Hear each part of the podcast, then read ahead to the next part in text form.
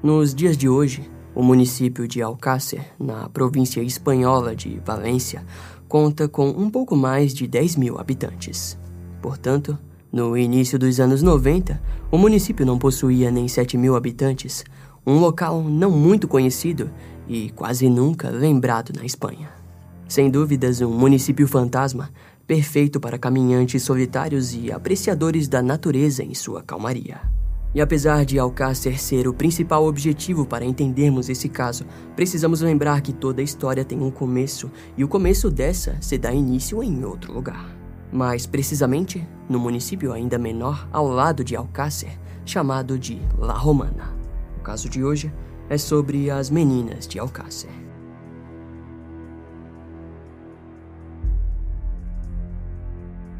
Entre os dois mil habitantes de La Romana, estavam o aposentado Gabriel Aquino Gonzalez e José Sala, o sogro de um dos seus filhos. No dia 27 de janeiro de 1993, eles acordaram sem saber que, na manhã daquele dia, estavam prestes a encontrar algo que chocaria a Espanha e o mundo para sempre. O aposentado Gabriel Gonzalez, na época com 70 anos, possuía diversos hobbies e um deles era a apicultura, ou seja, ele criava abelhas.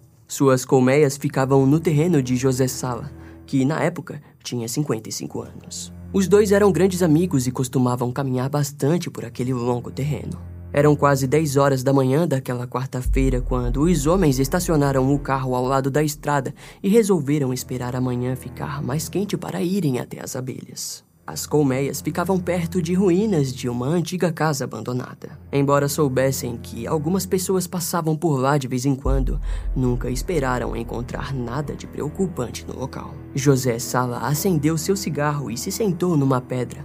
Já Gabriel Gonzalez caminhou pelos arredores com um pouco de ansiedade para chegar até suas colmeias. Após caminhar por quase 20 minutos, Gabriel chegou até as casas abandonadas e passou por elas, sem se preocupar em observá-las por dentro.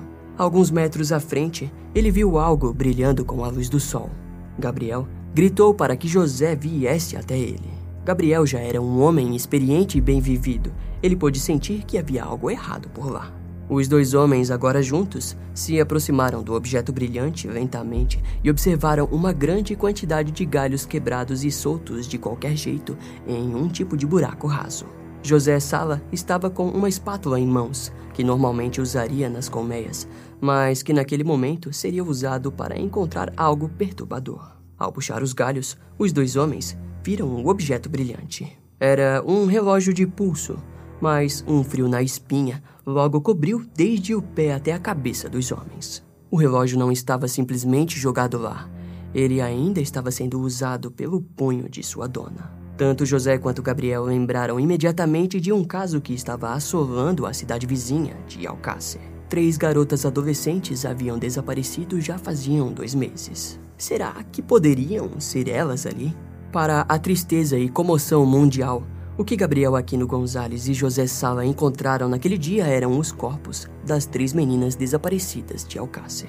Contudo, naquele instante, não foi somente os corpos que foram desenterrados, mas também um mistério macabro foi retirado de uma vala rasa para a superfície. Um mistério envolvendo conspiração, corrupção, maldade e uma quantidade absurda de especulações sobre o acontecimento mais brutal da Espanha. As jovens garotas, Antônia Gomes Rodrigues, Derizé Hernandes Falk, e Miriam Garcia Iborra haviam nascido em Valência e criadas desde pequenas na cidade de Alcácer. Elas eram amigas próximas e repletas de uma energia única no mundo, completamente ingênuas e em fase de preparação para um mundo nada digno de suas existências. No mês de novembro de 1992, Esther Dias Martinez, amiga do trio que costumava ser um quarteto, apresentou uma forte gripe. A onda de gripe na região estava forte e até mesmo Fernando Garcia, pai de uma das meninas, também estava doente. Por conta da gripe, Esther estava há um bom tempo sem sair com suas amigas. Aquilo não abalou nada a amizade entre as amigas e elas continuaram a se falar, nem que fosse pela janela do quarto de Esther Martinez. No dia 12 de novembro, Antônia, de 15 anos, ligou para o rádio local 107.7 e lá dedicou uma música ao seu grupo de amigas.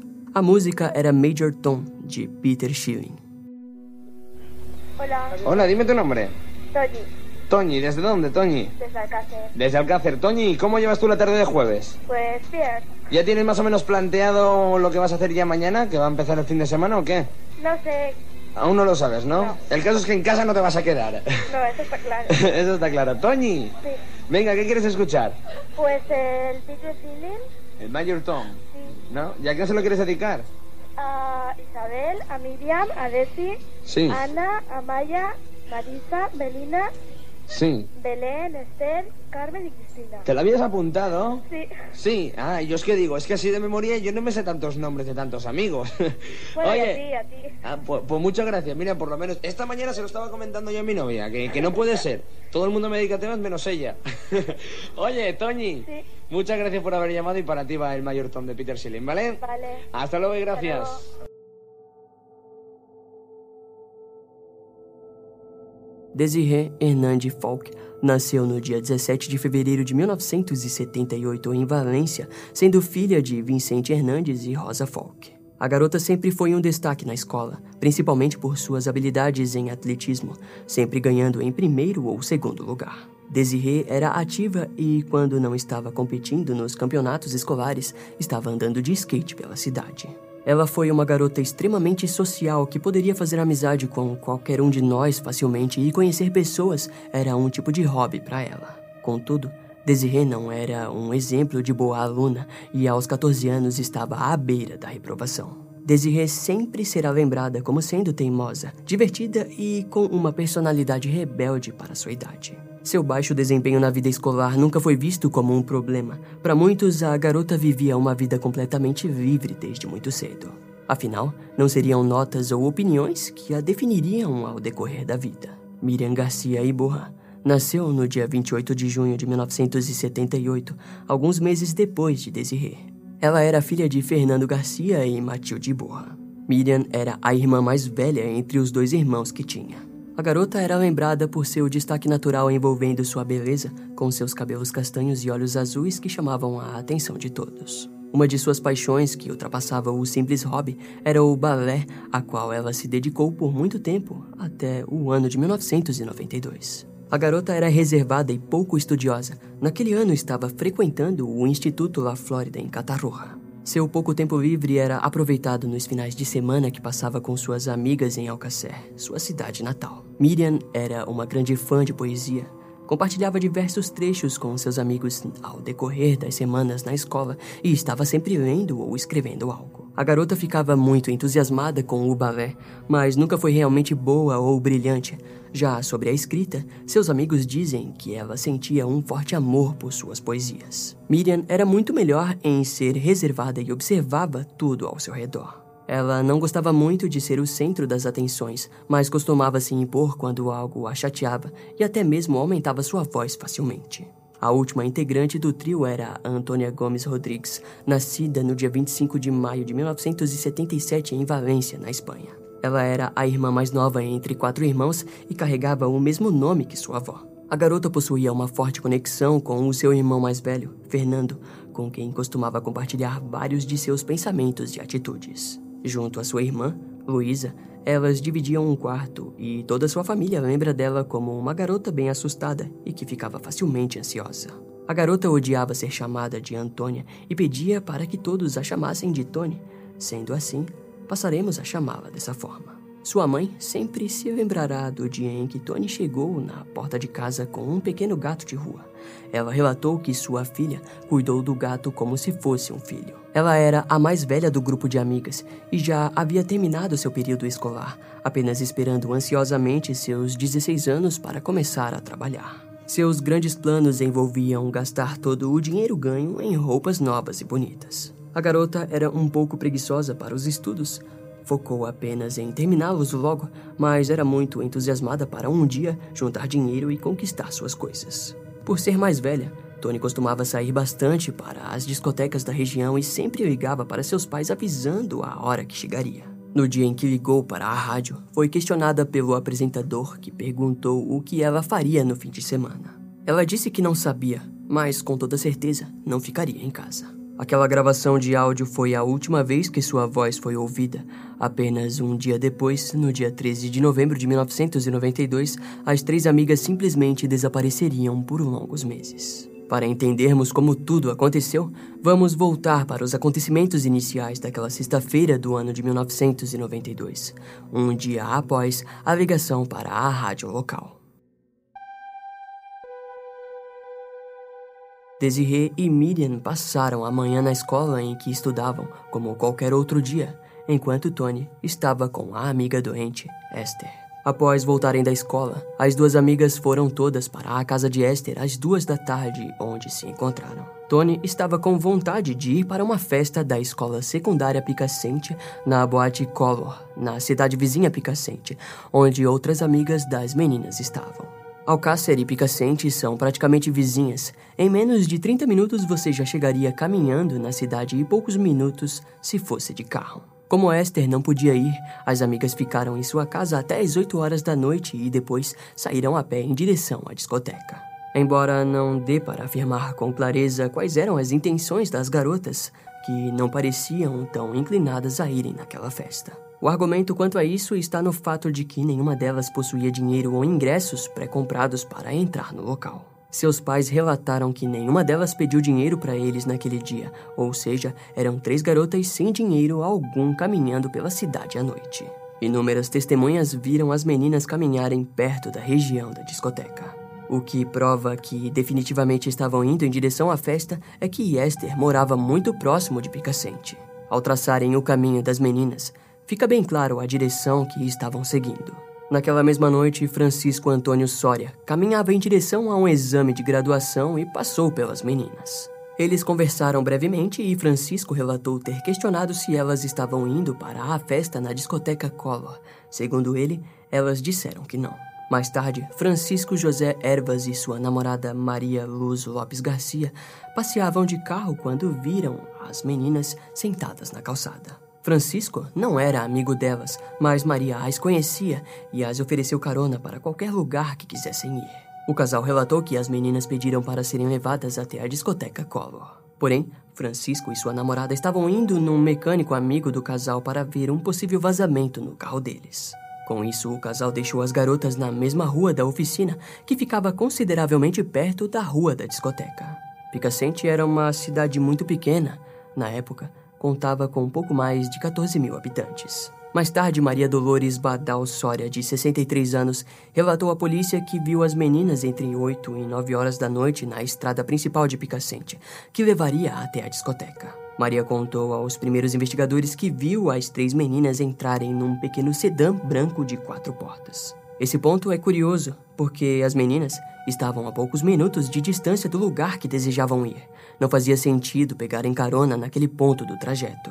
Uma segunda testemunha disse que dentro do sedã branco viu três ou quatro homens, mas devido ao possível tamanho do carro, podemos passar a acreditar que dois estavam na frente e um atrás. Maria Dolores Badal não conseguiu informar a polícia a marca ou modelo do carro. Essas eram as únicas informações que a polícia possuía em mãos. O início das investigações seria complicado e o mistério estava apenas começando.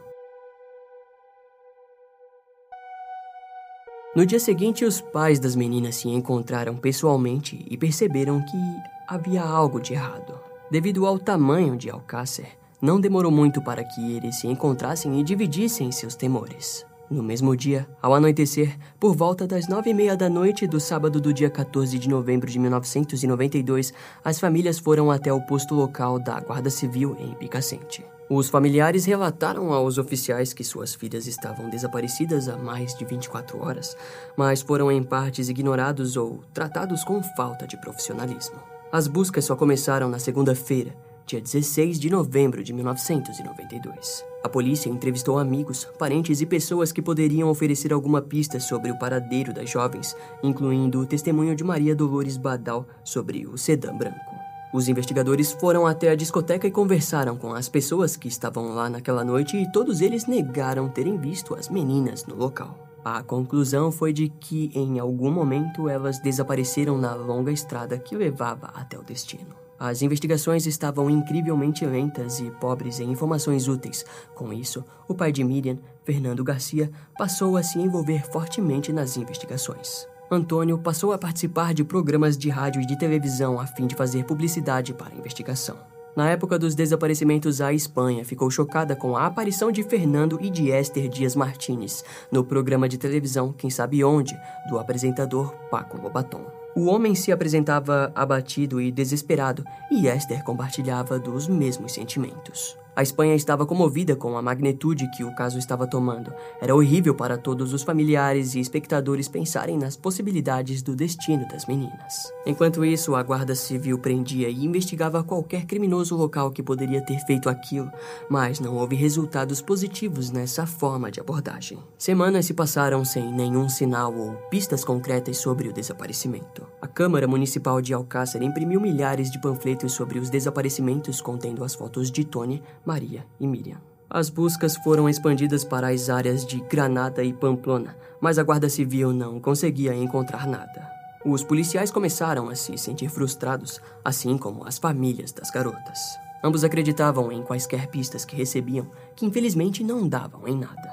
Ainda no ano de 1992, o ministro de Interior da Espanha, José Luís Corcoera, ficou sabendo do caso através da mídia nacional, que cobria o caso de forma intensiva. Com suas ordens e supervisão, uma força-tarefa foi criada em conjunto com a Guarda Civil e a Polícia Nacional do país. A força-tarefa ficou conhecida como Unidade de Operações Centrais, localizada em Valência. Foi questão de alguns dias para que o presidente da Espanha da época, Felipe González, passasse a também se envolver com o caso que assolava o seu país. Na véspera do Natal de 1992, Felipe Gonçalves recebeu as famílias das meninas desaparecidas. O presidente ouviu pessoalmente cada um dos apelos feitos e prometeu oferecer recursos nas buscas pelas meninas. Após aquilo, o caso foi encaminhado à Interpol, a Organização Internacional de Polícia Criminal, que expandiu as investigações para nações vizinhas. Enquanto as autoridades do país agiam, Fernando Garcia, pai de Miriam, não conseguiu esperar e largou seu emprego. Seu foco era passar a buscar por respostas pessoalmente. Ele não poderia ficar parado ao mesmo tempo que desejava não imaginar onde as garotas poderiam estar. Seu plano era de visitar a central da BBC e a Sky News para que conseguisse espalhar a história das três meninas para todo o mundo. Fernando, de forma compreensiva, estava desesperado, pensando em até mesmo visitar o Papa João Paulo II. Naquela altura já haviam se passado dois meses e Fernando estava fora do país, chamando por ajuda e procurando formas de que as investigações fossem aprimoradas. Fernando estava em Londres quando ele recebeu a notícia que tanto esperava ao longo dos meses. No dia 27 de janeiro de 1993, dois apicultores haviam descoberto três corpos femininos na pacata e isolada área montanhosa de La Romana. A notícia acalmou seu coração desesperado, mas Fernando e as duas outras famílias não imaginavam a magnitude da crueldade pelas quais as meninas haviam passado. Na tarde daquele dia, os primeiros a chegarem no local foram José Luiz Borte e seu secretário judicial Ângeles Fon Coalado. Após algumas horas de atraso para finalmente chegarem na cena, perceberam logo de cara o primeiro erro da polícia. O local foi escavado sem a supervisão da força-tarefa responsável pela procura das jovens e a cena do crime havia sido atrapalhada e modificada para sempre. Contudo, aquilo não pareceu ter incomodado ninguém presente, que estavam mais interessados em finalizar o caso o mais rápido possível. Os corpos das meninas estavam empilhados um em cima do outro e em um alto nível de decomposição. Por ordens do juiz José Luiz Borte, os apicultores foram proibidos de falar com a mídia ou qualquer outra pessoa sobre o que haviam visto ou encontrado. Demorou cerca de algumas horas para que toda a área fosse isolada, ato que deveria ter sido feito no primeiro instante antes de qualquer outra coisa.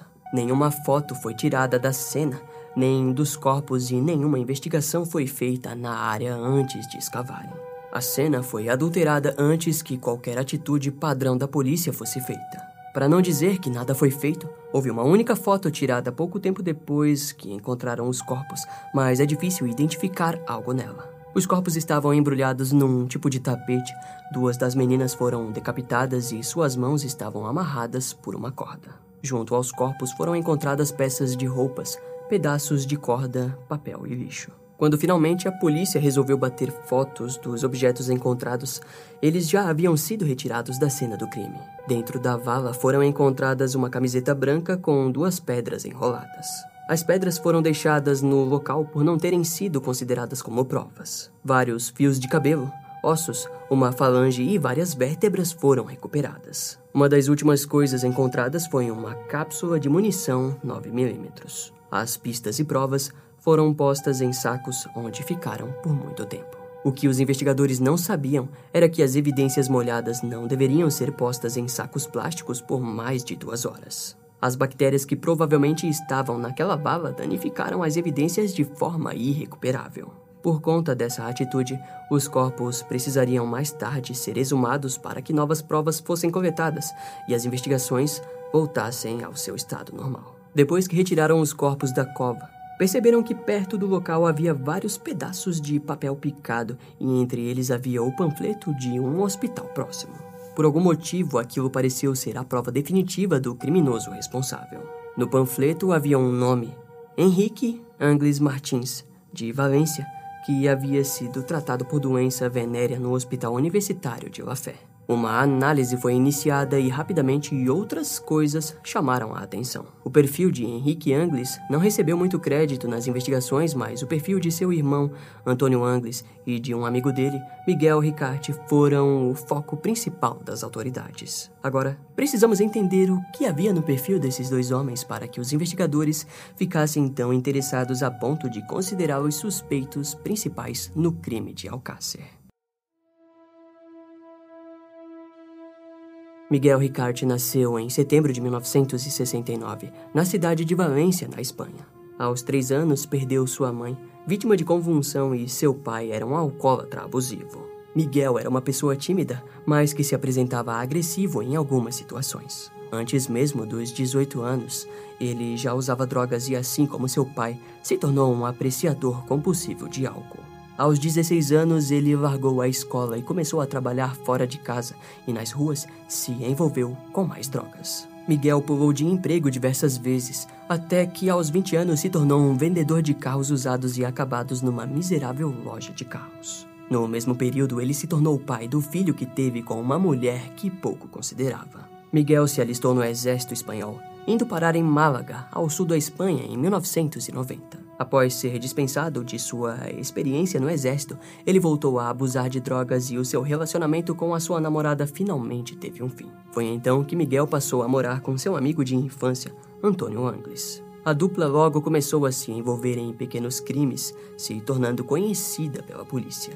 Miguel passou brevemente pela prisão no ano de 1992, em setembro e dezembro do mesmo ano, por ameaças e uso ilegal de veículos motorizados. A vida de Miguel foi recheada por esses delitos pequenos e, para muitos, ele era um mísero criminoso da região. Na casa de Antônio, Miguel dividia espaço com vários familiares de seu amigo, incluindo o irmão de Antônio, Henrique Angles. Agora que observamos um pouco da personalidade de Miguel, vamos para o perfil criminal de Antônio. Antônio Angles Martins nasceu no dia 25 de julho de 1966 em São Paulo, Brasil. Filho de Neuza Martins e Henrique Angles, a família contava com oito irmãos. Pouco tempo depois, sua família se mudou do Brasil para a Espanha, na cidade de Catarroja. Sua primeira prisão aconteceu em abril de 1985 e outra em janeiro de 1987, todas por roubos. Em julho de 1987, aos 21 anos, Antônio foi preso por tráfico de drogas. O homem aos poucos ia se tornando mais violento, o fazendo ser preso novamente no ano seguinte por roubo à mão armada. Após ser solto, ele não conseguiu endireitar sua vida e, em fevereiro de 1990, foi preso por resistência à prisão e tráfico de drogas. Tudo o que vimos até agora é um simples criminoso banal e impulsivo. Contudo, no ano de 1991, a natureza de seus crimes mudou. Naquela época, Antônio passou a viver sozinho no bairro de Cami Real, em Valência. Porém, algum tempo depois, o restante dos familiares se mudou para sua casa, incluindo sua mãe, Neuza Martins. O evento mais marcante nessa época de sua vida foi quando Núria Pera, amiga do criminoso, roubou a bolsa de drogas que Antônio havia planejado vender e consumiu tudo sozinha. Antônio a encontrou e a levou até sua casa. Lá, a acorrentou em um pilar na sala aos fundos e agrediu a mulher por horas. O irmão de Antônio não suportou ver aquele ato desumano e chamou a Guarda Civil. O homem foi condenado por sequestro, recebendo uma sentença de seis anos. Na época, até mesmo Miguel Ricarte, que já morava com Antônio, chegou a ser acusado de cumplicidade, mas nada foi provado e apenas Antônio foi condenado. Mais tarde, porém, muitos passariam a acreditar que ele provavelmente tenha participado das agressões contra a mulher. No dia 5 de março de 1992, Antônio foi liberado com direito a uma semana em liberdade e deveria voltar antes mesmo da data limite. Não seria novidade para nenhum de vocês se eu dissesse que ele jamais voltou para a prisão, não é? Os policiais perceberam que a data máxima havia acabado, mas apenas no dia 10 de setembro de 1992 que um mandado de prisão foi feito contra Antônio Angles. Dois meses depois que o mandado foi feito, as meninas de Alcácer desapareceram. A polícia uniu os fatos junto ao perfil de Antônio Angles e consideraram até mesmo a cumplicidade de Miguel Ricarte. Assim, um mandado de prisão com provas meramente circunstanciais foi emitido para ambos. Quando a Guarda Civil bateu na porta da casa da rua Camirreal em Catarroja, cidade próxima de Alcácer, encontraram Neuza e seus filhos Henrique e Kelly Angles. Enquanto investigavam cada canto da casa, Miguel Ricarte chegou com o restante dos irmãos Maurício e Ricardo Angles. Em nenhum momento Miguel demonstrou resistência e todos os homens foram levados até o quartel da Guarda Civil. Os primeiros a serem interrogados foram os membros da família Angles e, por último, Miguel. Os investigadores questionaram principalmente Miguel por conta de seu carro Opel Corsa branco, que encaixava na descrição feita pela idosa no início das investigações. Ele admitiu ter emprestado o seu carro para Antônio Angles às vezes, mas os policiais derrubaram o fato após afirmarem que Antônio nunca havia feito uma carteira de habilitação na vida. Naquele momento, Antônio era fugitivo e Miguel sabia disso. De início, ele admitiu não ter visto mais Antônio após a sua prisão e deu ênfase no fato de que seu amigo poderia ser um cara muito violento e capaz de algumas coisas. Frente ao fato, a polícia declarou que não o estava interrogando apenas por conta da fuga de Antônio Angles. Ao mesmo tempo, Miguel fez uma jogada curiosa ao afirmar a inocência de Henrique Angles. Segundo ele, o garoto era inofensivo demais e não poderia ter participado de um crime pelo qual afirmaram estar acusando Antônio Angles. A partir do momento que soube o motivo real pelo qual estava ali, Miguel começou a dar relatos mais contraditórios. Assim que questionaram sobre seu paradeiro no dia 13 de novembro de 1992, Miguel disse que estava preso. Porém, a polícia percebeu que não havia registro de Miguel estar preso naquele dia em específico, mesmo que houvesse passado boa parte de dezembro preso. Com a falta de um álibi e por possuir um Opel Corsa branco, haviam provas físicas e circunstanciais o bastante para acusá-lo oficialmente. Até onde se sabe, uma das luvas de Miguel Ricarte também havia sido encontrada dentro da vala rasa, o ligando diretamente com o crime. A polícia também não acreditava que Miguel havia passado tantos meses sem saber nada de Antônio Angles. Na madrugada do dia 28 para o dia 29 de janeiro de 1993, Miguel Ricarte foi acusado oficialmente como cúmplice dos assassinatos de Desiree, Miriam e Tony. Miguel negou um advogado e não quis testemunhar em sua defesa. Agora a polícia só precisaria de uma confissão direta da boca de Miguel. O caso parecia encerrado para muitos, mas não para Miguel Ricarte, que tornaria a investigação um grande quebra-cabeça sombrio. No dia 28 de janeiro de 1993, a mídia começou a cobrir o caso de forma insana, principalmente em La Romana, onde os corpos foram encontrados. Embora a polícia já estivesse com o suspeito Miguel Ricarte em mãos, os corpos ainda não haviam sido identificados oficialmente como pertencentes às três meninas desaparecidas. Por isso, naquele dia, a prefeitura de Alcácer estava repleta de pessoas, mídia, familiares e investigadores para receber a notícia afirmando que os corpos eram sem dúvida das três. Depois desse pronunciamento, a mídia da Espanha passou a ser sensacionalista e cada fofoca ou detalhe era dito com exagero e brutalidade. Posteriormente, a cobertura da mídia seria duramente criticada, principalmente o apresentador Nieves Herrero, que no programa De Tu a Tu se aproveitou da dor das famílias e amigos das vítimas para emitir a tragédia em forma de espetáculo ao vivo. Cada detalhe dos crimes era exposto ao público, enquanto seguiam os familiares das vítimas intensamente os questionando sobre seus sentimentos frente ao ocorrido. Quando algum familiar ou amigo não tinha conhecimento de algum detalhe brutal, lá estavam os abutres da mídia para fornecer cada detalhe devastador. Os doutores Fernando Verde e Francisco Ross, que ocupavam o lugar de liderança como médicos legistas, anunciaram as descobertas das análises dos corpos no início da noite do dia 28 de janeiro.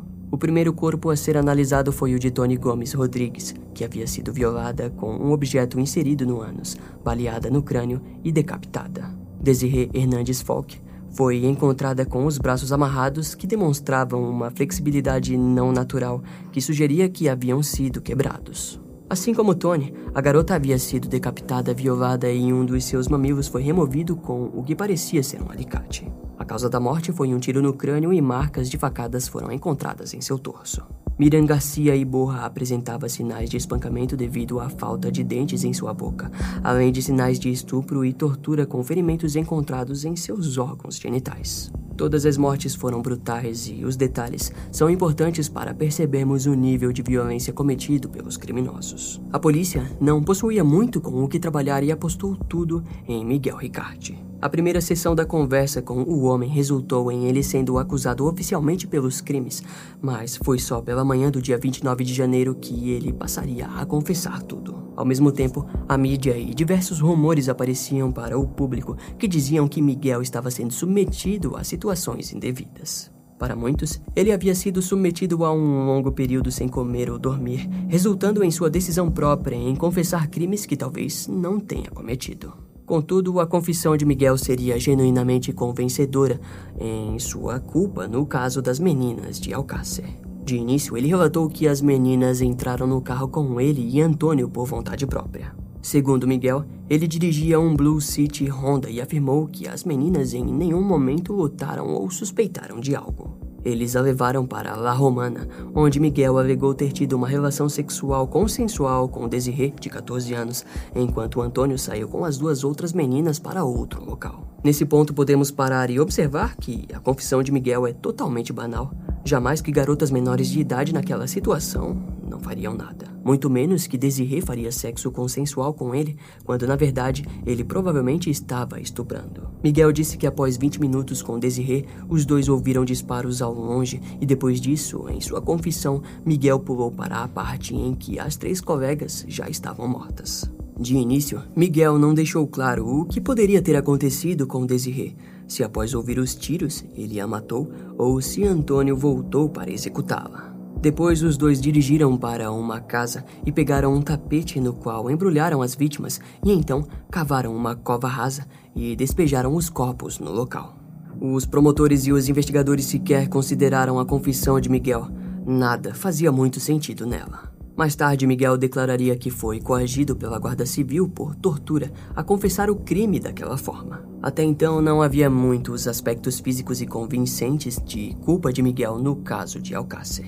Entretanto, a partir dessa primeira confissão banal, a história passaria a ficar ainda mais intrigante e contraditória. Para deixar tudo em um clímax ainda mais doentio, em uma certa altura, a polícia passou a acreditar em rumores que diziam que Antônio estava na casa da família no dia que Miguel foi preso. Os investigadores acreditavam que Antônio havia pulado do quarto andar do prédio e fugido pelos telhados. Muitos, até os dias de hoje, duvidam que isso realmente aconteceu, pois era uma queda de mais de 6 metros que provavelmente causaria um dano sério em Antônio. O fato é que Antônio não havia sido visto desde a sua saída da prisão em março de 1992. E lá estava ele, envolvido nos desaparecimentos das meninas de Alcácer. A confusão era enorme e a polícia precisava agora descobrir algo que explicasse o motivo do crime pelo qual o homem que tinham em mãos estava sendo acusado. Com base nas investigações, foi descoberto que, segundo seus amigos e familiares, Antônio possuía tendências homossexuais. Essa informação fez com que a polícia justificasse o crime em essência pelo ódio contra as mulheres. Justificaram que, devido ao relacionamento precário que o acusado tinha com sua mãe e pelo seu longo histórico violento, um desprezo pelas mulheres havia nascido dentro dele. Os promotores acreditavam nessa linha de raciocínio e, para eles, Miguel concordou em participar do crime por ter medo de Antônio e não quis pôr sua vida em risco. Inúmeras testemunhas começaram a surgir e muitas delas disseram que Antônio havia pintado seu cabelo de loiro no dia seguinte à prisão de Miguel. Miguel Ricarte cada vez mais se tornava o centro das atenções da polícia espanhola. A primeira confissão de Miguel estranhamente ocorreu depois da autópsia e, dessa vez, não foi diferente. No dia 29 de janeiro, a segunda autópsia havia sido realizada e os resultados saíram no decorrer do mês de fevereiro. Foi então que Miguel fez sua segunda confissão e, de maneira um tanto suspeita, essa confissão foi mais rica em informações. Para muitos, o motivo disso era o óbvio. A polícia estava utilizando os resultados das autópsias para moldar as declarações de Miguel. Contudo, que tipo de investigação teremos daqui para frente? A estranheza desse caso é angustiante, mas cada vez mais nos aproximamos do fundo sujo da verdade.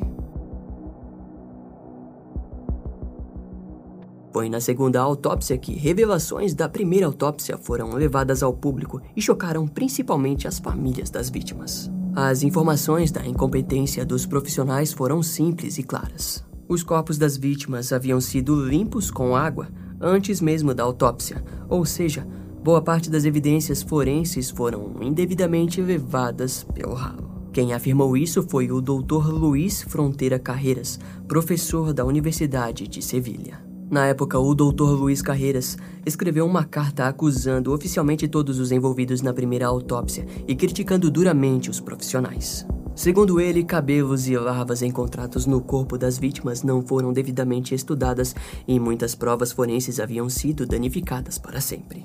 Em suas palavras, entre aspas, as discrepâncias significativas na verificação das declarações do acusado com os fatos e na reconstrução do evento impediria a verdade exata do que aconteceu. Por sorte, na segunda autópsia, foram encontrados 15 fios pubianos, mas não era o bastante para nada, e apenas futuramente que os corpos das pobres meninas apontariam para algo. Após os resultados da segunda autópsia, Miguel deu uma nova confissão. O criminoso disse que dentro do carro, Antônio agrediu uma das meninas com uma coronhada da pistola 9mm, que resultou em dentes quebrados. Estranhamente, isso ia contra a primeira confissão, onde ele disse que não houve nada dentro do carro, mas se encaixava ainda com a primeira autópsia, onde temos Miriam Garcia e Borra com alguns dentes faltando. Miguel disse que eles estupraram e torturaram as meninas em outro local determinado. Na segunda confissão, Miguel também disse que o carro que dirigiram não era mais o carro azul e sim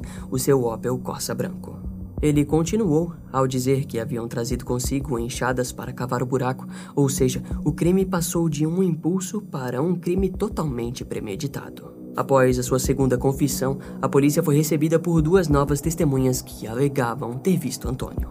A primeira testemunha era um taxista que afirmou ter levado o criminoso até Catarroja e depois para um cabeleireiro. A segunda era o próprio cabeleireiro que relatou que havia pintado o cabelo de Antônio e, ao que parece, ele voltou à cor de cabelo mais escura. As investigações levaram até um albergue chamado Boluda. Lá, o proprietário disse que Antônio tentou alugar um quarto, mas, como foi reconhecido, acabou fugindo. A trilha deixada por Antônio levou a polícia até um galpão perto da casa de um amigo do criminoso chamado de Cigano. Segundo Cigano, no dia 30 de janeiro de 1993, Antônio havia se escondido no local. As pessoas que o viram alegaram que ele parecia zangado e havia pedido para que Cigano arranjasse um carro para que ele fugisse. Ao que parece, Antônio ainda estava pela região e, ao perceber a movimentação, ele fugiu. E no dia 4 de fevereiro, a polícia descobriu que o foragido havia ficado em um albergue. No dia 5 de fevereiro de 1993, a Guarda Civil anunciou oficialmente que haviam perdido qualquer vestígio do paradeiro de Antônio Angles. No entanto, no dia 6 de fevereiro, um caminhoneiro afirmou tê-lo visto na estrada de Chativa, em Valência. Dez dias depois, o jornal El País publicou uma reportagem que dizia que a Guarda Civil estava caçando Antônio em Graja de Iniesta, em Cuenca. No local foi descoberto que Vicente Golfe, um agricultor de 65 anos foi ameaçado por Antônio, que exigiu que fosse levado para a cidade de Miglalina. Após 200 quilômetros, Antônio o deixou e só dias depois foi que Vicente entrou em contato com a polícia, mas já era tarde e quaisquer pistas sobre o paradeiro do criminoso já haviam ficado para trás. O agricultor disse aos jornais que Antônio disse, entre aspas, sou um homem inocente acusado de três assassinatos. Concluiu ao dizer que precisava deixar a Espanha, custe o que custasse. A polícia havia novamente perdido o criminoso e chegaram a teorizar que ele estava se dirigindo para o Brasil, pois possuía dupla nacionalidade e uma delas era brasileiro. Até que no dia 28 de fevereiro de 1993, Júlio Planchat Ochando, de Valência, retornou para sua casa após uma viagem e lá encontrou objetos que não pertenciam a ele. O homem encontrou uma carteira com fotos e várias carteiras de identidade de Antônio Angles. Muitas delas eram falsas e outras estavam em processo de criação. As fotos mostravam o criminoso tanto loiro como com cabelos escuros. Antônio havia ajudado a polícia, que agora tinha em mãos fotos atualizadas da aparência do criminoso, mas era apenas mais uma falsa esperança. Tudo aquilo soava muito estranho, porque provavam que Antônio mudou de rumo e retornou para muito próximo de onde estava sendo procurado. Ao que parece, talvez tenha sido algum tipo de estratégia. De qualquer forma, junto aos documentos falsos foram encontrados roupas, dinheiro e equipamentos eletrônicos. A polícia também achou estranha a forma como o local foi encontrado, aparentando que Antônio havia saído correndo do local e deixando inúmeros vestígios de propósito. No dia 2 de março de 1993, Miguel Ricarte ofereceu uma nova confissão ainda mais detalhada que preencheu as lacunas da investigação. Miguel afirmou que Antônio, por meses, havia dito que estava com desejos que envolviam assassinato de mulheres. Com isso, para os promotores, ficou claro que a dupla saiu de casa no dia 13 de novembro de 1992 com a pretensão de cometer os assassinatos. Miguel disse que a pistola 9mm de Antônio tinha sua origem de uma compra ilegal e que a pistola não era rastreável. Na nova confissão, o criminoso alegou que os assassinatos aconteceram nas ruínas perto do local onde os corpos foram encontrados. Naquela altura das investigações, a polícia ainda não tinha o local exato dos crimes, e com essa confissão, esse vão foi preenchido. Miguel disse também que foi forçado a estuprar e amarrar as meninas sob a mira da arma de Antônio. O criminoso contou que, após agredirem as meninas e amarrá-las, a dupla viajou até uma cidade vizinha chamada Catadal.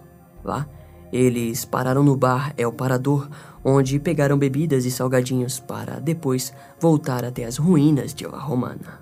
Alguns detalhes do que Miguel confessou foram ditos por ele novamente em seu julgamento posterior, e lá saberemos mais sobre o terrível crime que cometeram. O promotor-chefe do caso, Henrique Beltran, achou estranho a confissão de Miguel, principalmente na parte em que ele incluiu a ida até o bar. Segundo Henrique, Miguel havia sido visto com outro homem desconhecido no bar El Parador antes dos crimes. Sua confissão o pôs mais perto da cena do crime, mas confundia a linha de investigação completamente, pois ele havia sido visto no local antes dos assassinatos. Os investigadores então analisaram os fatos. O primeiro era que as meninas sofreram por horas ou talvez dias antes de finalmente serem mortas. Em segundo, o dono do El Parador foi interrogado e ele reconheceu Miguel e testemunhou que o viu lá muitas vezes no ano de 1992. Mais tarde, o homem confirmou com exatidão que havia visto Miguel no dia 13 de novembro de 1992 às 11 horas da noite no local. Contudo, segundo o dono de El Parador, ele estava completamente sozinho. Já a esposa do dono do bar informou que viu Antônio Angles do lado de fora naquela sexta-feira. Infelizmente, no futuro julgamento de 1997, os donos do bar não estariam vivos para testemunhar. Os investigadores apontaram que a área onde as meninas de Alcácer foram encontradas era completamente escura e caminhar até lá não seria tão fácil, ainda mais com os corpos. Tudo ficava cada vez mais confuso para os promotores, investigadores e para a Guarda Civil. A investigação já contava com inúmeras confissões e nenhuma arma do crime, nem cena do crime concreta, motivação ou evidências forenses autoexplicativas. Um fato que vale a pena mencionarmos aqui é o que o Dr. Francisco Ross Plaza, responsável pela primeira autópsia, teve seu nome assinado em todos os arquivos do caso. Em outras palavras, ele sempre esteve presente, até mesmo nas confissões de Miguel. Enquanto isso, Miguel várias vezes alegou que as confissões eram coagidas. No dia 29 de março de 1993, Miguel afirmou novamente que todas as suas confissões eram falsas. Na frente do juiz responsável, ele alegou que não teve nada a ver com o caso. Para complementar, deu um álibi para o dia 13 de novembro de 1992. Segundo Miguel, ele, Antônio e Maurício Angles haviam roubado um banco e na sexta-feira estavam gastando o dinheiro roubado. Curiosamente, é a primeira confissão de Miguel feita fora do quartel da Guarda Civil. Após isso, Miguel se voltaria a falar depois de seis meses, no dia 3 de setembro de 1993. Miguel Ricarte contou uma nova versão dessa vez, Disse que não havia visto Antônio estuprar ou torturar nenhuma das meninas, mas viu Antônio atirar em uma delas, para em seguida jogá-la dentro de uma vala rasa. Agora, vamos relembrar. Miguel de início havia apenas feito sexo com a vítima. Depois, alegou ter participado dos crimes e agora relatava que não havia sequer visto Antônio fazendo algo com as meninas. Essa confissão combinou com uma descoberta feita na segunda autópsia. Apenas uma bala havia sido encontrada e agora Provavelmente se trataria dessa disparada. Após isso, em junho de 1994, o pai da vítima, Desirê, Vicente Hernandes, acabou falecendo de causas naturais, deixando apenas sua esposa, Rosa Falk, sozinha para presenciar o processo do caso. No dia 30 de setembro de 1994, Miguel Ricarte voltou a oferecer novos detalhes finais e definitivos para as investigações. Novamente, ele afirmou que Antônio estava falando bastante sobre sequestrar e estuprar algumas garotas, mas Miguel achava que aquilo fazia parte do humor de seu amigo. Entretanto, a natureza dos crimes mudou repentinamente quando Miguel disse que estava no banco do passageiro do Opel Corsa branco naquela noite e dentro do carro estavam Maurício, Antônio Angles e um criminoso de 15 anos chamado El Nano. Dessa vez, eles estavam vasculhando as áreas à procura de meninas até que encontraram as três garotas perto da boate Collor. Miguel disse que estava alcoolizado e sob influência de drogas naquela noite, enquanto Antônio a todo momento dizia para que ficassem tranquilos. Ao chegarem nas ruínas de El Romana, Miguel alegou que não participou das agressões, mas testemunhou ao dizer que os outros três amigos agrediram de forma violenta as meninas. Antes que fosse para longe, Miguel ouviu três disparos e depois Antônio foi até o carro onde Miguel estava e uma briga se iniciou. Antônio estava irritado porque Miguel não havia participado dos assassinatos. O irmão de Antônio, Maurício Angles, conseguiu acalmá-lo e então Miguel os ajudou a cavar uma cova. Logo depois, os corpos foram jogados dentro de uma vala rasa em volta de um cobertor. Aquela havia sido a história definitiva dos crimes, segundo as palavras de Miguel, e um julgamento para decidir a culpa só aconteceria anos depois, em 1997. Sem dúvidas, o atraso para o julgamento foi devido à falta de provas concretas como a arma do crime e evidências forenses mais acusativas como, por exemplo, fibras de DNA que ligassem Miguel Ricarte com as meninas. Ao decorrer dos quatro anos desde a última versão dos fatos dados por Miguel, Fernando Garcia, o pai da vítima Miriam Garcia Iborra, lutava com investigações particulares e havia recém pedido o adiantamento do julgamento que aconteceria no dia 9 de maio de 1997. O homem, que até então era o porta-voz das vítimas, pediu o adiantamento devido à possibilidade de que testes de DNA fossem iniciados. Naquela altura dos acontecimentos, Fernando já havia iniciado sua parceria com o famoso criminologista da Espanha Juan Ignacio Blanco, que apresentou diversos talk shows sobre casos criminais e que já havia escrito artigos para vários jornais investigativos. Na série da Netflix chamada Os Crimes de Alcácer, a conexão entre Fernando e Juan é apresentada com muitos detalhes, assim, recomendamos que assistam. Juan inicialmente lidou com o caso das meninas de Alcácer como parte de seu trabalho, mas logo foi intimidado por Fernando Garcia, fazendo com que o caso atingisse um ápice enorme de importância na vida dos homens. Fato que fez com que a esposa de Fernando, Matilde Iborra, percebesse que seu marido passava mais tempo em hotéis do que em casa. Unido a isso, Matilde apresentava fortes efeitos colaterais de sua luta contra um câncer de fígado. No ano de 1997, a mulher decidiu que tiraria seu nome da lista de espera de doações, afirmando que desejava que o órgão fosse doado para alguém que realmente quisesse viver. Mesmo com a crise em seu casamento, Fernando continuou em sua luta por aquilo que ele acreditava ser a verdade, a inocência de Miguel Ricarte. O homem acreditava que processar apenas Miguel seria um erro e não traria justiça para as meninas. Foi questão de tempo para que Fernando começasse a duvidar do próprio relatório apresentado pelas autoridades, o qual ele havia conseguido acesso em setembro de 1996. Os detalhes da investigação foram compartilhados com Juan Inácio Branco e juntos perceberam que a polícia tinha poucas evidências físicas contra Miguel, além de muitas confissões a quais o acusado afirmou terem sido coagidas pela polícia. Fernando acreditava que Miguel Ricarte e Antônio Angles não haviam agido sozinhos no crime, alegando que todo o caso, na verdade, era algo maior do que aparentava. Segundo seu ponto de vista, a polícia não estava olhando de forma macro para a história. Eles apenas queriam um culpado a ser preso. No início de 1997, Fernando já havia aparecido em dezenas de programas de televisão e rádio junto a Juan Inácio Blanco. A dupla afirmava que Miguel poderia até ser culpado, mas alegavam abertamente que pessoas de alto escalão do governo espanhol também estavam envolvidos com o crime e chegaram até mesmo a citar alguns nomes. Por exemplo, como o promotor-chefe Henrique Beltrán, o qual chamaram de preguiçoso e incompetente. Frente a isso, temos também os outros familiares que apoiaram Fernando com o seu pedido pelo adiantamento do julgamento. Naquela altura, os pais de Tony Gomes Rodrigues permaneceram neutros diante o alvoroço causado por Fernando Garcia, fazendo de tudo para não se colocarem no centro das atenções. Em contrapartida, os pais de Desirê Hernande Falk lutaram contra Fernando Garcia abertamente, acreditando na investigação policial e esperando ansiosamente pela condenação de Miguel Ricarte. Fernando Garcia não pareceu se importar com o que a família Folk estava achando e até mesmo criou uma campanha para arrecadação de fundos em julho de 1997 chamada Meninas de Alcacer. Com toda certeza, a família foi contra e exigiu que a imagem de Desirê não fosse usada para arrecadação de fundos. Enquanto isso, Fernando utilizou das informações trazidas pelo Dr. Luiz Frontela Carreiras, que alegou que encontrou materiais no tapete a qual as meninas haviam sido colocadas.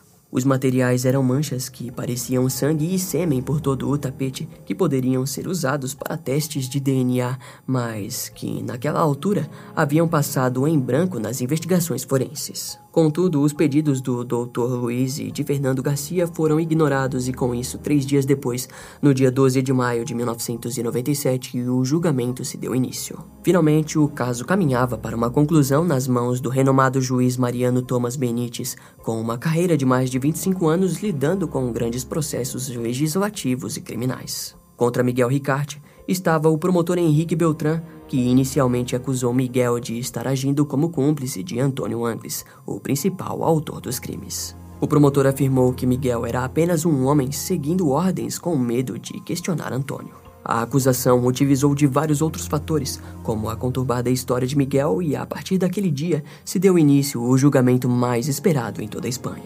A defesa de Miguel, em contrapartida, era um tanto quanto desleixada. Naquela altura, Miguel já havia tido mais de sete advogados diferentes, os quais todos haviam sido demitidos por aquilo que o acusado chamou de incompetência. Miguel claramente não possuía confiança nos advogados que recebia, sendo seu último advogado Manuel Lopes Almança, que assumiu o cargo em janeiro daquele ano. O homem não tinha pego o melhor cliente do mundo, tendo que lidar com mais de 8 mil documentos para serem analisados em um curto espaço de tempo, tornando assim Manuel Lopes um advogado não muito bem preparado para o julgamento. Sendo assim, a defesa utilizou inicialmente o fato de que, no início do caso, suspeitos na cidade de Sila haviam sido detidos pelo envolvimento no crime. O fato era que a polícia nunca tinha anunciado o nome desses suspeitos, apesar de um homem de 40 anos chegar a ser preso sob acusações na época. Após um dia, o nome de Miguel Ricarte apareceu e a polícia simplesmente pareceu ter esquecido desses suspeitos. A defesa também utilizou a reportagem de um jornal no qual diziam que o homem de 40 anos havia também entregue os nomes de mais cinco suspeitos. Seguido disso, a defesa tentou argumentar contra o panfleto que havia sido encontrado na cena do crime com o nome de Henrique Angles. Afirmaram que o vento poderia ter trazido aquele papel até o local, já que vários dias tinham se passado desde os assassinatos das meninas e as colinas de La Romana eram utilizadas por muitas pessoas naquela época do ano. Com base nisso, mesmo se o papel tivesse caído lá pelas mãos dos acusados, era bem improvável que tivesse permanecido todo aquele tempo lá. Outro fato era que o nome pertencia a Henrique Angles, mas não era ele que estava sentado lá e enfrentando um julgamento pelo assassinato e estupro de três garotas. No julgamento, foram apresentados os vídeos das autópsias de 20 minutos, sendo que o procedimento teria durado horas. Para o Dr. Luiz Frontela Carreiras, a autópsia havia sido mal feita e as evidências encontradas foram manipuladas de forma incorreta. Era estranho a promotoria utilizar vídeos curtos das autópsias para a acusação, afinal, sem os corpos, não haveria como aquele julgamento estar acontecendo. Após os vídeos, as confissões de Miguel Ricarte foram apresentadas pelo promotor Henrique Beltrán. Naquele instante, Miguel afirmava que as confissões haviam sido coagidas pela Guarda Civil que haviam ameaçado ele e sua filha. Contudo, o juiz pouco se importou com aquelas alegações, ainda mais que a acusação provou que uma das luvas de Miguel Ricarte havia sido encontrada junto à cova das meninas, além de apresentarem a versão final dos acontecimentos. Segundo a acusação, no dia 13 de novembro de 1992, Antônio e Miguel estavam andando de carro pela cidade de Picacente quando observaram as três meninas pedindo carona. Antônio as questionou se estavam indo para a festa da escola secundária Picacente na Boate Collor. Ao confirmarem, as meninas entraram no carro. Quando estavam perto da boate, Antônio disse para que Miguel continuasse dirigindo e nesse instante as meninas começaram a gritar, para então serem atingidas com coronhadas e depois amarradas. Miguel dirigiu até Catadal, lugar familiar para os criminosos que normalmente iam para lá se esconderem da Guarda Civil. Miguel também sugeriu que fossem para a cabana abandonada em La Romana. No local, duas das meninas foram violadas por ambos e depois as amarraram para ir até o bar El Parador na cidade de Catadal. Ao voltarem, ambos violaram a terceira garota e então cavaram uma cova onde forçaram as três garotas a entrar. Depois, atiraram em direção às vítimas e as enterraram. Antes que fossem, a dupla recolheu os cartuchos e limparam o carro. A série da Netflix, O Crime de Alcácer, traz com exclusividade o julgamento de Miguel Ricarte para quem tiver interesse em mais detalhes.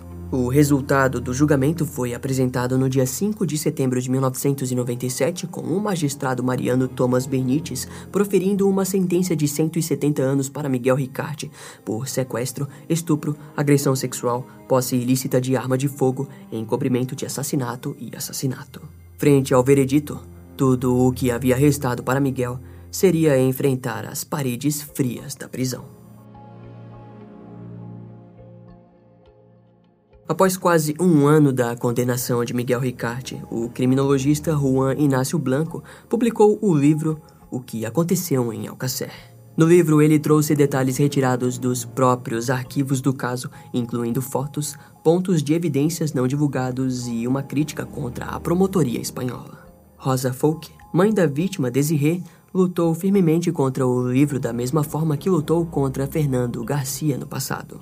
A mulher lutou contra a imagem de sua filha que estava sendo usada novamente para fins lucrativos e assim uma ação contra Juan foi acionada. Frente ao ocorrido, em agosto de 1998, o governo da Espanha ordenou que os exemplares dos livros fossem retirados de circulação e destruídos. Infelizmente, não encontramos uma cópia do livro na internet, assim, não nos alongaremos muito nesse ponto da história. Contudo, é interessante notarmos a posição do governo frente ao livro, que se sentiu na necessidade de proibi-lo e destruí-lo de uma vez por todas. Rumores dizem que o processo judicial entre Rosa Folk não aconteceu devido a um acordo entre a mulher e o autor do livro, Juan Inácio Blanco, mas esse boato é algo um pouco improvável.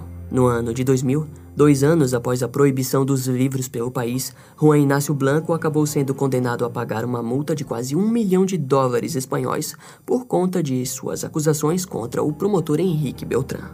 Além disso, ele precisou pagar uma multa do mesmo valor nas mãos do próprio Henrique, que doou os lucros para arrecadações de fundos. No mesmo ano, o restante das famílias envolvidas lutou para conquistar a si mesmas a chance de voltarem a ter uma vida em paz. Fernando Garcia acabou ficando viúvo após a morte de Matilde Iborra pelo câncer de fígado a qual lutava. Após isso, ele estabeleceu uma loja de colchões em Alcácer e se casou novamente. Rosa Falk continuou sua vida sozinha e permaneceu sempre acendendo uma vela para sua filha. Os pais de Tony, Fernando Gomes e Luísa Rodrigues, fugiram de qualquer chance que os levassem a serem levados pela sujeira que todo o caso já havia se tornado restando apenas para o casal uma foto grande de Tony na sala de estar. No ano de 2005, Rosa Falk moveu uma ação contra o Estado, devido ao fato de que Antônio Angles havia sido liberado em março de 1992 de forma imprudente, o que acabou causando a morte brutal das três garotas. O Estado até tentou evitar o processo, mas era evidente que Antônio Angles havia sido usado para que o julgamento de Miguel Ricarte encerrasse com o homem atrás das grades. Ao fim, cada família recebeu cerca de 300 mil euros, mas o dinheiro estava longe de ser o suficiente para apaziguar o que o longo julgamento havia causado na vida das famílias famílias. Como se não bastasse, Fernando Garcia e Juan Inácio Blanco começaram a falar de uma suposta fita que havia sido feita das três vítimas. Segundo a história, a fita havia sido entregue a eles por um pastor que se sentiu culpado nos anos seguintes após o crime. Segundo Juan Inácio Blanco, o vídeo mostrava cenas de Desirê sendo torturada por quatro homens identificáveis. O homem alegou que forneceu uma cópia da fita ao ministro do interior espanhol, mas que não resultou em nada. Embora o governo espanhol tenha sido notável em proibir um livro, não fica claro por que o vídeo nunca foi divulgado. Afinal, naquela altura, Juan e Fernando Garcia já não passavam de homens loucos e enlouquecidos por teorias conspiratórias. Pelo menos era o que o governo espanhol fazia com que eles parecessem. Frente ao fato, fica difícil que algum dia descobriremos a verdade sobre essa fita. Em junho de 2009, Juan e Fernando participaram de um documentário onde fizeram novas alegações contra o promotor Henrique Beltrán, resultando a eles novas multas. Fernando Garcia foi condenado a pagar quase 300 mil euros divididos entre quatro membros da Guarda Civil, quatro médicos legistas e o próprio Henrique Beltrán. Fernando também precisou lidar com um acúmulo de multas legais. Em contrapartida, Juan não recebeu multas, mas foi condenado a dois anos de prisão pelas falsas acusações e teorias de conspiração. A promotoria até mesmo tentou condenar os dois homens em 16 anos cada, mas o júri foi gentil com os condenados. Até o ano de 2013, Juan continuou a falar sobre a veracidade do vídeo, porém, o fato é que tanto Juan quanto Fernando não conseguiram muita coisa com sua luta. No dia 29 de novembro de 2013, Miguel Ricarte foi liberado após 21 anos de prisão. Devido à decisão do Tribunal de Justiça da União Europeia, que alegou que impedir a redução de pena por bom comportamento era contra o princípio do país, o dando assim a liberdade. No dia da sua liberdade, Miguel utilizou uma balaclava para fugir das dezenas de jornalistas que o aguardavam do outro lado das grades. Miguel fugiu até um trem e em outra cidade entrou em um carro onde dois desconhecidos o esperavam. Fontes dizem que Miguel partiu em direção a Madrid. Em sua última aparição, o homem gravou uma entrevista por telefone onde afirmou ser inocente pelos crimes ao qual foi condenado. Em junho de 2015, Juan Inácio Blanco foi diagnosticado com câncer de cólon e morreu em decorrência da doença no dia 3 de julho de 2019, aos 63 anos. O legado que Juan deixou para trás envolve seus trabalhos em projetos conhecidos nos dias de hoje. Juan dirigiu o site murderpedia.org, que reúne mais de 6.500 arquivos sobre assassinos em série de todo o mundo. Também foi diretor do site deathpenaltyusa.org, um banco de dados sobre execuções realizadas nos Estados Unidos ao longo de sua história. Em outubro de 2015, ele lançou o site criminalia.es, um banco de dados em espanhol de casos criminais de todo o mundo. A última notícia sobre o caso das meninas de Alcácer vem do ano de 2019, quando Fernando Garcia recebeu uma ligação de um jovem chamado Vicente, da cidade de Piles. Segundo Vicente, no dia 24 de junho de 2019, ele visitou La Romana, onde os corpos foram encontrados com o objetivo de deixar algumas flores por ter se comovido com o caso de Alcácer após ser lançado pela Netflix. No local, Vicente contou a Fernando que encontrou vestígios de ossos e que os levou para as autoridades. Inicialmente, Fernando Garcia não acreditou na história do garoto, mas tudo mudou quando ele, junto a Rosa Falk, foram convocados pelo Instituto de Medicina Legal de Valência, onde testes de DNA haviam sido feitos com ossos encontrados. Com toda certeza, aquilo soou como uma surpresa para ambos. Ao que parece, Vicente embrulhou os ossos que encontrou e os entregou no quartel da Guarda Civil, onde foram analisados e constatados que se tratava da falange de Miriam, filha de Fernando Garcia. Entre aspas, alguém colocou os ossos da minha filha lá para que outro alguém os encontrasse. Assim como alguém uma vez colocou uma mão saindo da cova lá para os apicultores encontrarem. Fernando disse que não irá atrás de novas informações sobre o ocorrido. Ele disse que essa investigação cabe a outras pessoas. Entre aspas, eu já fiz tudo o que tinha que fazer na época. Um dia, tudo o que aconteceu será conhecido. Disso eu tenho certeza. Finalizou Fernando Garcia. Agora, a última notícia sobre Miguel Ricarte vem do dia 18 de janeiro de 2021, quando foi flagrado pela Polícia Nacional em uma ocupação no distrito de Carabanchel, em Madrid, onde supostamente ia para comprar drogas. Segundo a Interpol, Antônio Angles continua sendo um dos criminosos mais procurados e em fevereiro de 2021, o Tribunal de Valência reativou as buscas pelo criminoso. O último avistamento do criminoso aconteceu perto de Minglanilla, em Cuenca, onde, ao que parece, ele tinha fugido escondido em um navio até a costa da Irlanda, onde saltou ao mar perto do local e acabou morrendo de afogamento ou frio. Algumas teorias dizem que ele escapou até o Brasil devido sua dupla nacionalidade. Não é certo o fim que Antônio teve, mas se estiver vivo, ele deve estar na casa dos 50 anos. Desde os assassinatos, Várias linhas de investigações surgiram em direção a várias figuras importantes da política e organizações da Espanha. Teóricos da internet dizem que o submundo da Espanha gira em torno de estupro e tortura, e o assassinato das meninas de Alcácer foi um sintoma dessa doença. O que podemos acreditar é que a história completa do que aconteceu naquela sexta-feira do dia 13 de novembro de 1992, de alguma forma, um dia será revelada. Apenas assim vamos poder ter ou não certeza se Miguel Ricarte e Antônio Angles agiram sozinhos em seus crimes ou se, conforme as evidências parecem mostrar, mais homens possam estar envolvidos com o crime. Uma escultura foi dedicada às três garotas na cidade de Alcácer, que faz com que todos se lembrem de que algum dia elas existiram assim como todos nós. Independente para qual fim a história seguiu, a justiça para as meninas Miriam Garcia e Borra, Desirê Hernandes Falk e Tony Gomes Rodrigues nesse momento parece forjada, e o caso, então, talvez possa até mesmo ser considerado sem uma solução real diante aos fatos. Esse caso vai ficando por aqui. Eu espero que você tenha gostado.